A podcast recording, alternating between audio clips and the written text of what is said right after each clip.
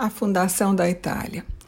Muito se reproduz a lenda da fundação de Roma. Mas antes disso, quem fundou a Itália? Onde fica Roma, senão não haveria Roma?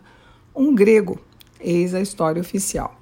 Filho de Afrodite, Enéas é que vai levar para longe o Paládio, a estátua de Atena, quando Troia é devastada pelo incêndio. Ele atravessa o mar e funda o que hoje conhecemos como Itália, com os valores da dourada Grécia de todos os deuses, sob a proteção da deusa da civilização, Atena. Ela tinha ficado contra os troianos na guerra de todas as guerras, mas nem por isso deixava de ser aquela que um homem leva consigo quando quer reproduzir a civilização com tudo que os homens são capazes de aprender.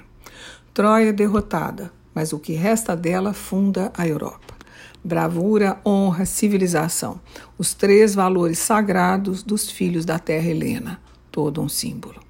Não é com valores de homens fracos que se funda uma civilização que perdura, mas sim com os de uma raça forte, guenos de guerreiros altivos e determinados. Aristói. Sob a proteção de Atena, claro, e sob a égide de Nike, a vitória, que numa mão carrega a coroa de louros, muitos séculos antes de ela se tornar símbolo do qual o Ocidente se apropriaria. Enéas foge carregando nos ombros o pai e levando também o filho Ascânio, que na tradução romana se torna Júlio, de onde toda a tradição da linhagem mais importante daquela cultura, Júlio César, etc. Enéas é o personagem central da obra de Virgílio, a Eneida, homenagem a Homero. Ao deixar sua amada Troia, ele vaga pelo Mediterrâneo por causa de uma tempestade até aportar em Cartago, de onde vai para Sicília. De lá, só com três navios, ele chega à região do Lácio, onde mais tarde seria fundada a cidade de Roma. Ali, o rei Latinos oferece a ele a mão de sua filha Lavínia. Dessa união nasce um filho, Silvius.